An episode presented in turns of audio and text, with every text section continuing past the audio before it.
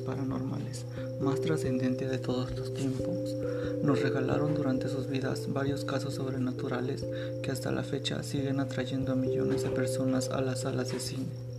Ed murió en el año de 2006 a la edad de 80 años.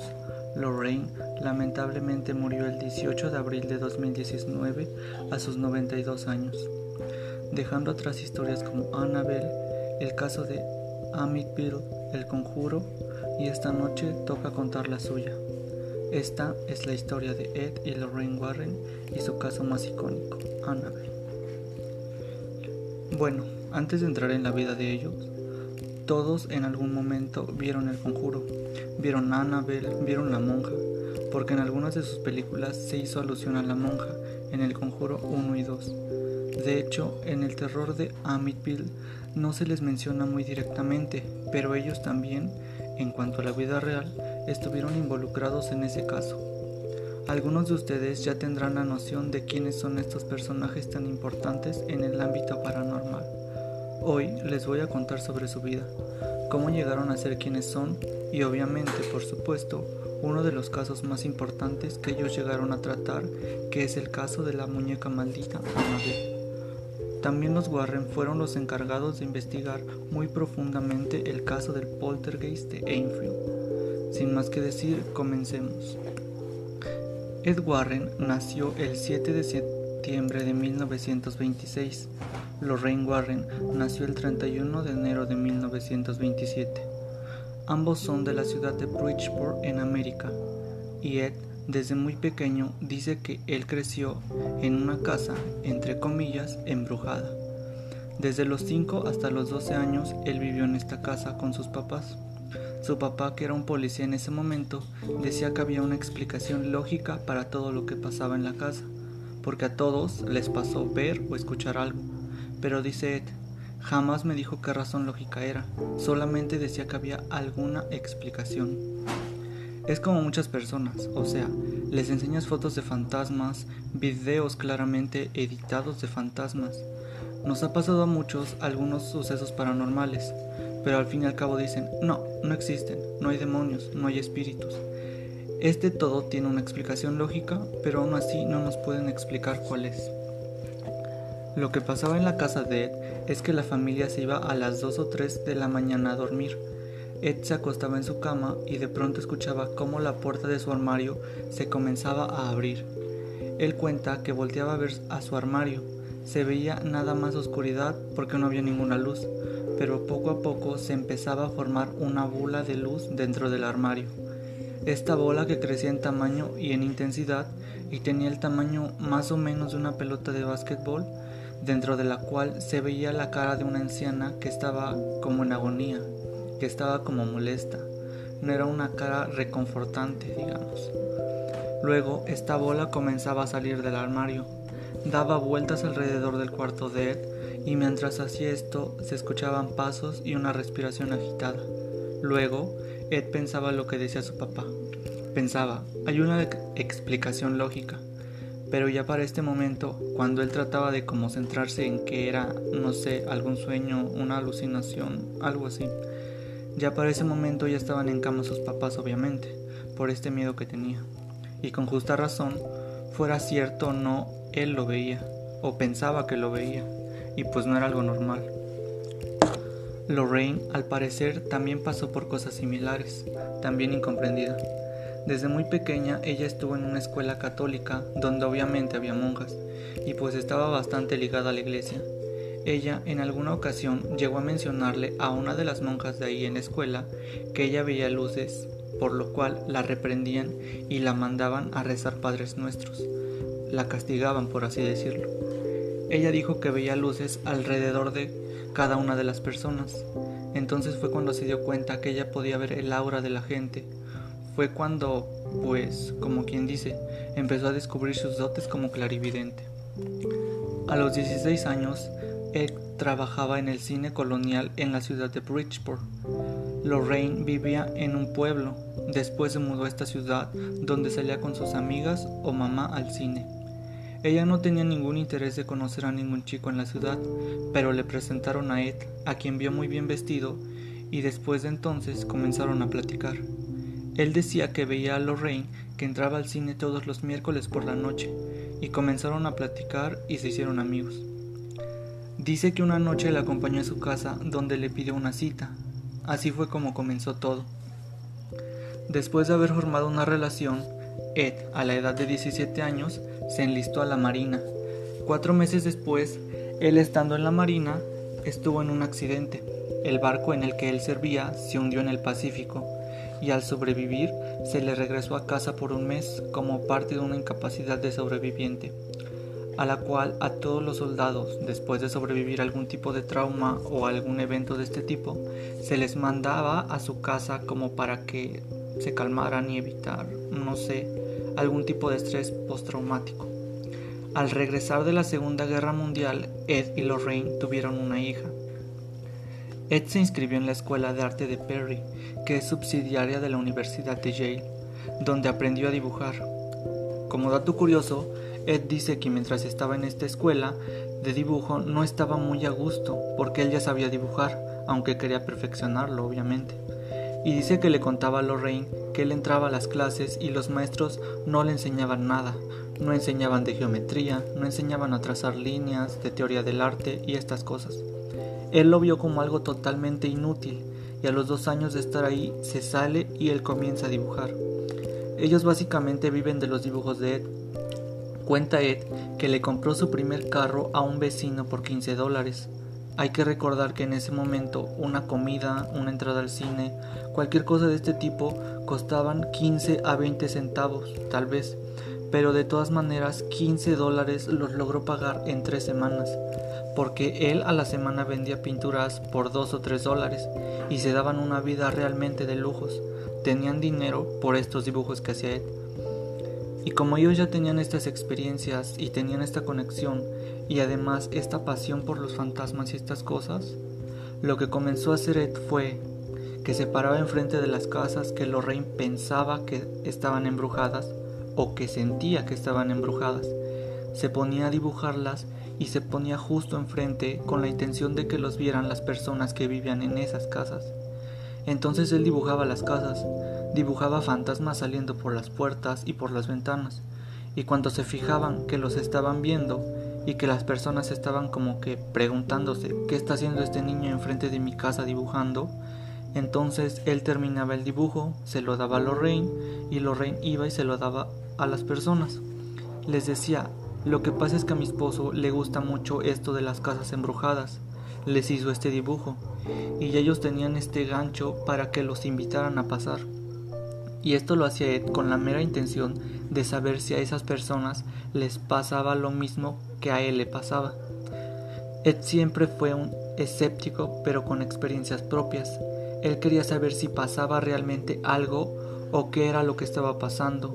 Y así es como lograron entrar a todos estos lugares, platicar con todas estas personas. Y así se van. Se van simplemente conociendo historias locales. Hasta 1952 cuando ellos fundan la Sociedad de Investigación Psíquica en Nueva Inglaterra, que tenía la mera intención de simplemente investigar estos casos. Querían saber qué pasaba, hablar con las personas y ya. Hasta 1965, cuando le pasa algo a los Warren. Esta fue la historia donde ellos conocieron al espíritu de la niña llamada Cynthia. Los Warren entraron a esta casa donde se supone que esta niña se encontraba atrapada. Ed pensó que eso era horrible, que pues es una niña, ¿no? O sea, lo único que está haciendo en este mundo es buscar a su madre y tenemos que hacer algo para ayudarla. Ya fue cuando esta organización, más que investigar, ahora se trataba de ayudar también a los espíritus. Ellos se preguntaron entonces cómo poder ayudar a alguien en espíritu. Ed empezó a entrevistar a docenas de sacerdotes y padres de diferentes religiones, y algunos les decían que deberían ir con un psiquiatra. Así, ¿no? Ve que vayan, están locos. Otros le decían, yo bendiciría a la casa o haría un exorcismo, pero algunos sacerdotes de la Iglesia Católica, literal, le dijeron que ni siquiera creían que existían esas cosas, ni siquiera existía el diablo para ellos. Entonces esta sociedad dejó de basarse tanto en la religión y empezó también a basarse en la ciencia. Cito, Busco demonios, pero también busco cualquier otra cosa más. Llevo a los científicos conmigo y buscamos todo lo que podamos encontrar. Luego nos sentamos a hablar y desciframos qué está pasando. Nadie puede llevarnos a sus casas y engañarnos. No podrá decirnos que su casa está embrujada sin estarlo, porque soy un gran escéptico y no se saldrán con la suya. Tengo que verlo, escucharlo o sentirlo para creerlo. Es lo que decía Ed. Que la verdad me parece un poco raro porque, no sé, me gustan estos temas, hablamos de estos temas, pero yo no me iré a investigar. Y sobre todo los Warren eran muy, católicos y muchos críticos de ellos dicen que eligieron sus casos en base a qué religión tenían las personas. Eran muy selectivos en solamente escoger personas católicas, porque luego llevaban a los padres a hacer exorcismos o bendiciones. Entonces, no sé si le creo tanto a él, pero él sabrá lo que él decía. Aunque sí se dedicaba a investigar a fondo, al parecer. Cabe mencionar que en ese entonces había reconocidos oficialmente por la Iglesia una cantidad de seis monólogos oficiales, de los cuales cinco eran padres, y Ed no siendo parte del clero ni siendo parte de la iglesia, fue reconocido como un demonólogo por la iglesia. O sea, la iglesia, aunque no estuviera afiliado a ellos, lo reconocieron como un demonólogo oficial. O sea, ya más de ser esos güeyes que salen en el periódico o en la tele, o sea, literal, ya la iglesia le estaba acreditando como alguien que podría ayudarles en casos de posesiones y espíritus. Y también para crédito de Ed y Lorraine, obviamente, es que ellos no cobraban por las visitas, pedían que les cubrieran los gastos de viaje, de hospedaje y esas cosas, pero nada más. Hicieron dinero por vender los casos, obviamente, escribir libros y este tipo de cosas. Dieron conferencias también, pero no le cobraban a las familias para investigar. Eso te da así como que algún tipo de inclinación a creer que esta pareja de demonólogos de investigadores paranormales hayan tenido como que, no sé, la intención de sí ayudar y desencubrir este tipo de casos, más que lucrar de ayudar a la gente que sentía que tenía problemas de este tipo. Sí, al principio debo admitir que sí parece que tienen buenas intenciones. Leí algunas cosas que me hacen dudar de cuáles eran las intenciones de los Warren ya después, pero hasta ahorita parece que lo están haciendo por mero interés y también por ayudar a las personas. Y pues en 1970 es cuando conocemos el caso, o uno de los casos más importantes y más icónicos de los Warren que es Annabelle. En este año, una madre le compra una muñeca en una casa de antigüedades a su hija, una muñeca de la marca Andal. Este es un regalo de cumpleaños para su hija Donna, ella estudiaba enfermería y vivía en un apartamento con su compañera Angie. A los cuantos días de tener esta muñeca en su apartamento, las compañeras comenzaron a notar que aparentemente se movía del lugar. Eran movimientos relativamente pequeños al inicio, como cambiar de posición o moverse de pronto de una silla a otra, cosas así. Pero al pasar el tiempo, se dieron cuenta de que los movimientos eran mayores y más notorios. Regresaban al apartamento y encontraban a la muñeca en otro cuarto totalmente diferente. Las piernas o los brazos cruzados, la encontraban parada y algunas veces la dejaban en el sofá y al regresar Donna la encontraba en su cama y con la puerta cerrada. Es decir, fue aumentando de intensidad esta aparente posesión de esta muñeca. Además, Anabel no solamente se movía, como a lo mejor ya vieron la película, también podía escribir. Al mes de que comenzaron todas estas experiencias, Donna y Angie comenzaron a encontrar mensajes en pedazos de papel que decían ayúdennos, como si fueran varias personas pidiendo ayuda, o decía ayuden a Lu. Lu era un amigo de ellas que a veces se quedaba ahí con ellas también en el apartamento.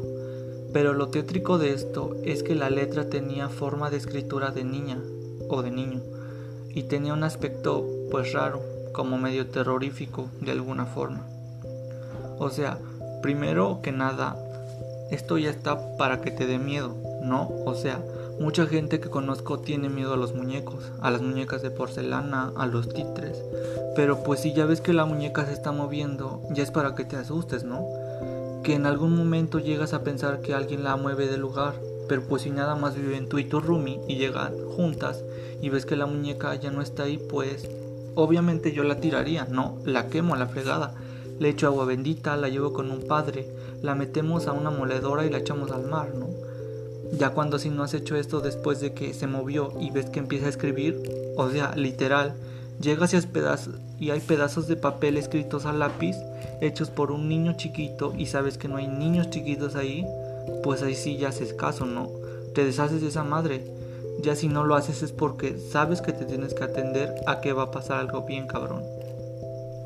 En la película recuerdo que la tiran a la basura, me parece. Creo que hasta la queman y de alguna forma regresa. Aunque esto no pasa en el caso real. Porque las películas pues las editan para darle un toque más dramático, meterle más suspenso. Que está bien, es una película. Pero en el caso real no pasa esto precisamente. Lo que sí pasa es que una noche Donna regresa al apartamento y ve que la muñeca se había movido del lugar otra vez. Ya se encontraba acostumbrada a que pasara esto, pero esta vez algo no estaba bien. La ve arriba de su cama.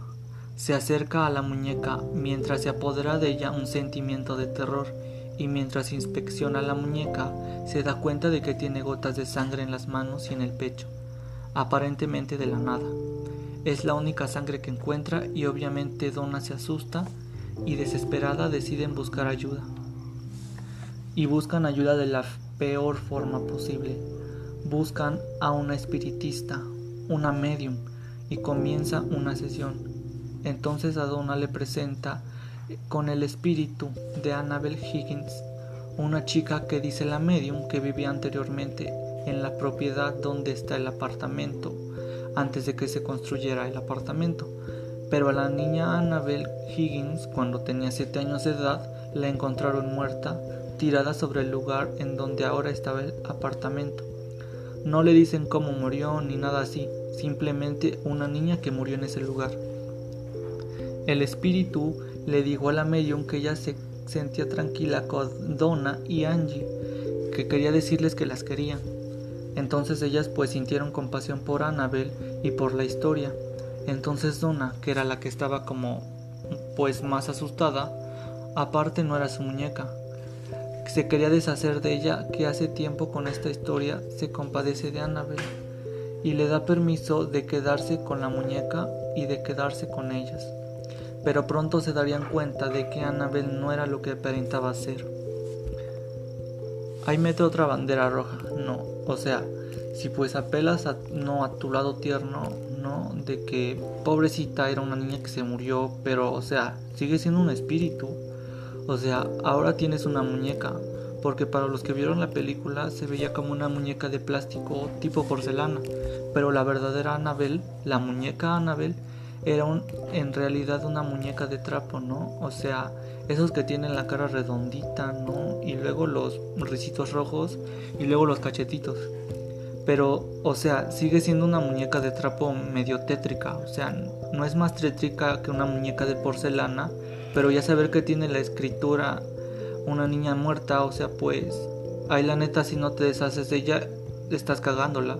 O sea, estás regándola bien cabrón. No importa qué tan bonito te lleves con los niños, o sea, no aceptas uno muerto en la casa, ¿verdad? También sabemos que no es buena idea comunicarte con quien sea que esté poseyendo cualquier cosa, sea la Ouija, sea una medium, sean unas velas. No es buena idea comunicarse con los espíritus abrir el paso al mundo espiritual.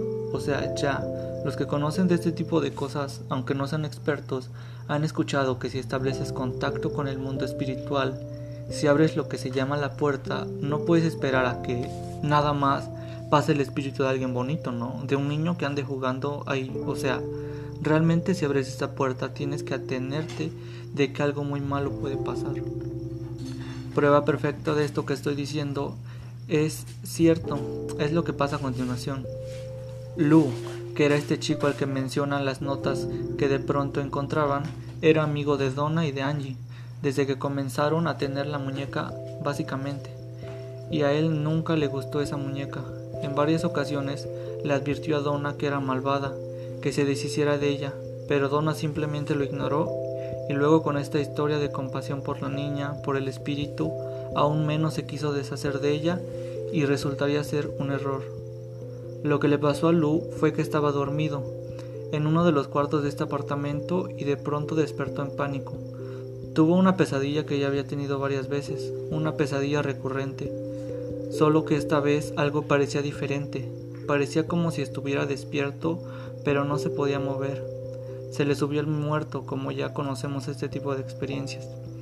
Volteaba a ver alrededor de la habitación sin poder distinguir nada fuera del ordinario, pero de pronto volvió a ver a sus pies y vio a Annabel, la muñeca. La muñeca comenzó a subírsele por una pierna, se paró sobre su pecho y se detuvo. De pronto la muñeca comenzó a estrangularlo. Lu paralizado y jadeando por aire, de pronto se desmayó.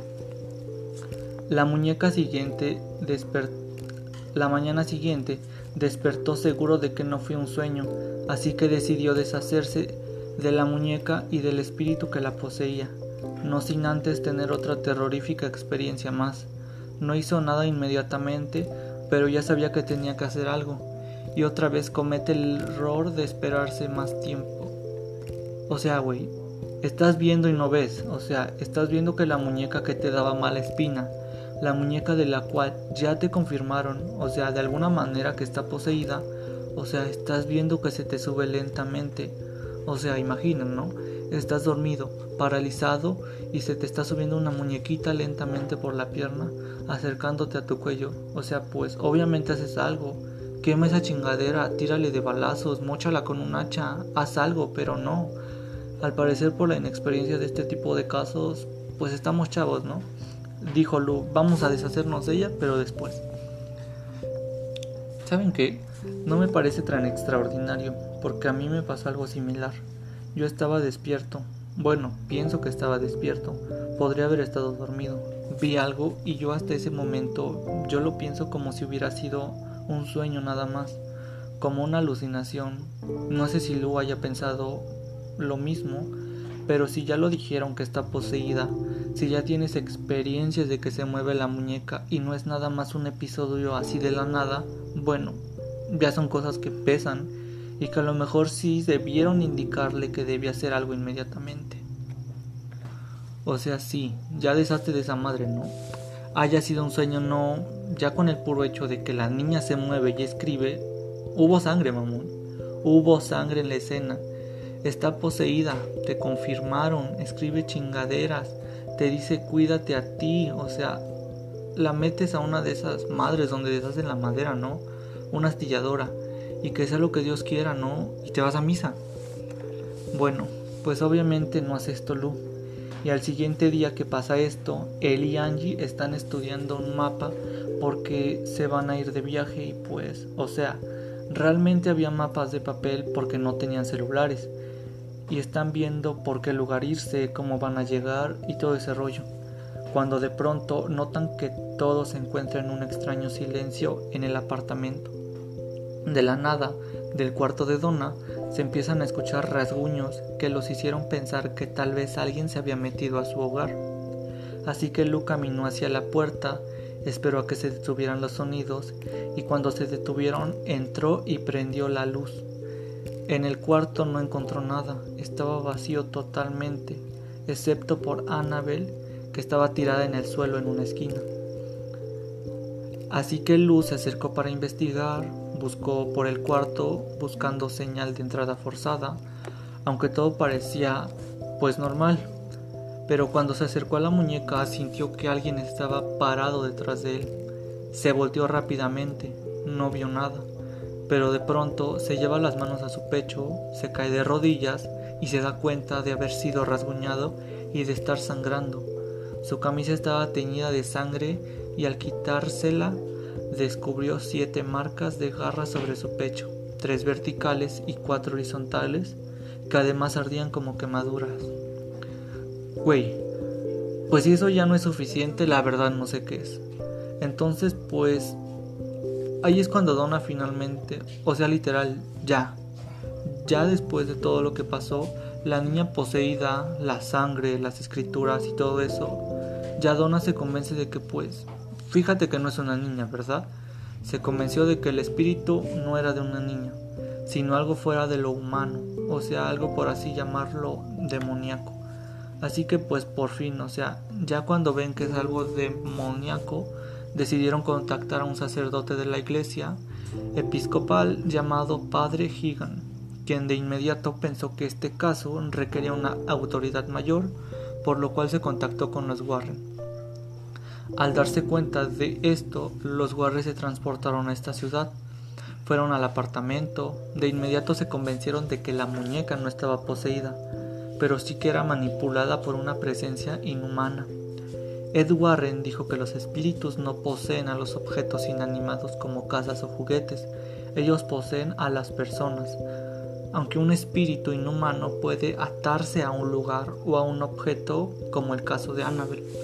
Este espíritu manipulaba a la muñeca y creó la ilusión de estar viva con la intención de llamar la atención y su intención era la de poseer a un cuerpo humano. Los guardias que explicaron que el espíritu, en este caso, estaba esencialmente en el estado de infestación Primero comenzó a mover la muñeca para llamar la atención de los ocupantes. Luego, predeciblemente, cometieron el error de llamar a una medium para comunicarse con él, quien tomó provecho de la vulnerabilidad emocional de las chicas, pretendiendo ser indefenso, obteniendo permiso de Donna para seguir en el apartamento.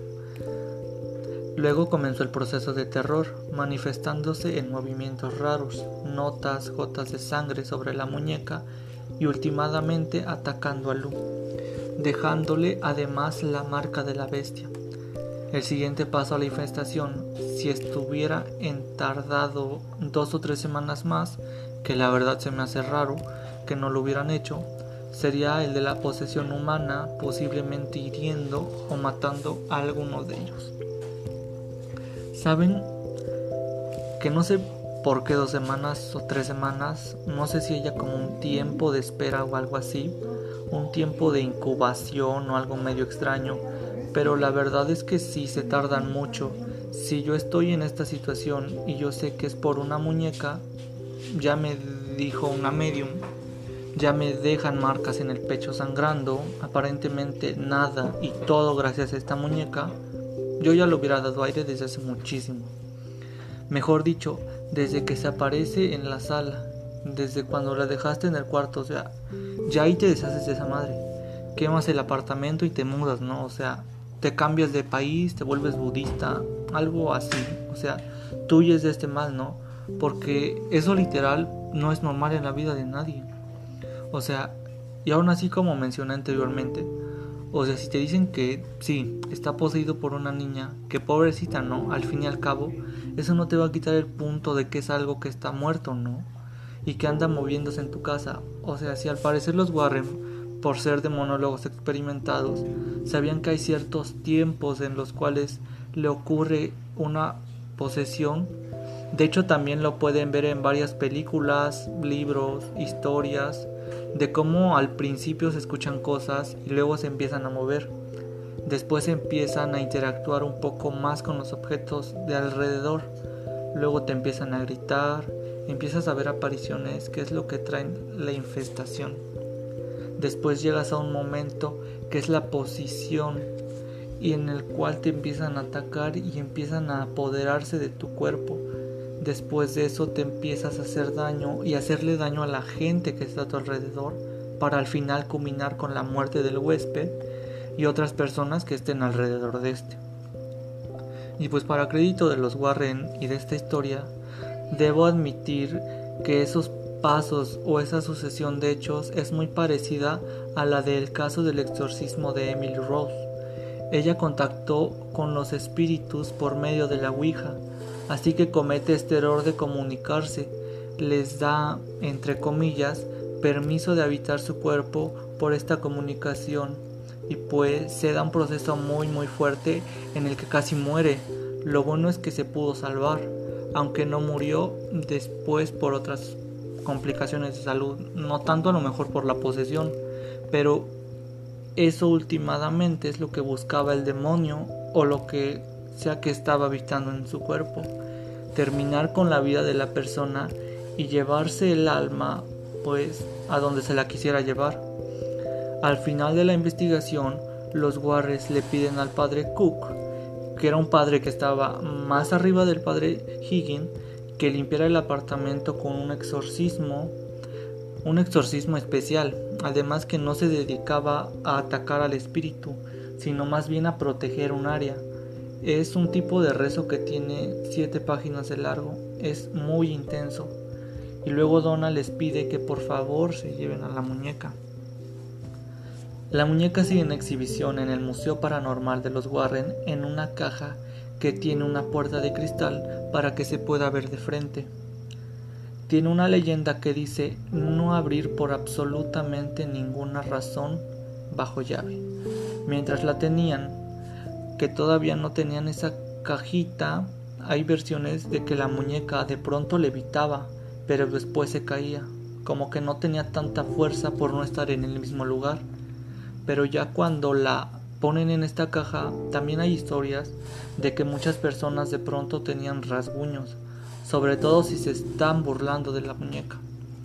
Y a él le gustaba también contar una historia de un chico que llegó en una moto con su novia. Él se empezó a burlar de la muñeca porque es una muñeca por sí sola que no da miedo. De hecho es una muñeca un poco pues graciosa es una muñeca de trapo al fin y al cabo. Y es para niños, no es una muñeca de porcelana ni cosas así. Es más bien para jugar, para un bebé básicamente. Entonces se burlan de la muñeca. Ed le dice que no lo haga porque le puede pasar algo malo y aparentemente en el viaje de vuelta a su casa él se accidenta junto con la novia en la moto él muere y ella queda muy mal, hospitalizada por un año para lograr sobrevivir. No nos cuenta quién es, no nos cuenta cuándo pasó, ni nada de eso, pero es una historia que cuenta muy seguido Ed. Bueno, contaba Ed cuando seguía vivo y cuando contaba de Annabel. Dejando esto de lado, esta es una de las tantas historias y casos que los Warren llevaron entre las cuales de los más famosos está el de la familia Perrón. Por más gracioso que se escuche el apellido, pero pues en inglés o de donde sea que sea el apellido, la familia Perrón fue la que inspiró el caso del conjuro. Después de eso tuvimos el caso del demonio de Conensicut, el cual le pasó a Ar Es considerado el primer caso en los Estados Unidos como defensa legal a una posesión demoníaca porque los Warren pudieron proveer videos y fotografías no borrosas. O sea, hubo audios, hubo video, hubo hasta policías involucrados en este caso de posesión en donde ellos afirmaron que realmente pasó y fue por lo cual habían salido de la casa por este tipo de manifestaciones demoníacas y el dueño del lugar pues los demandó. Fue donde ellos ganaron comprobando que esta casa estaba en sí embrujada, ¿no? Que tenía manifestaciones demoníacas. Fue el primer caso en Estados Unidos que se ganó comprobando una posesión demoníaca como defensa. Y literal se ganó, o sea, hay registros de esto. Después de eso tenemos el caso de Amityville, donde Ronald DeFeo mató a toda su familia luego de ser presuntamente poseído. Uno de los casos que también los Warren llegaron a tomar fue el famosísimo poltergeist de Enfield y que pues sirvió como base para hacer la película de El Conjuro 2. Está bastante interesante, tiene muchos screamers, ¿no? O sea, vas a gritar. Tiene partes chuscas, obviamente, porque no deja de ser una película. Pero sí está bastante buena, si quieren adentrarse un poco más en la historia de los Warren. Esta fue la mini biografía de los Warren el primer caso importante se puede decir que fue el de Annabel. Gracias por acompañarme en este episodio. Yo soy su servidor Ángel David y nos vemos la próxima. Buenas noches.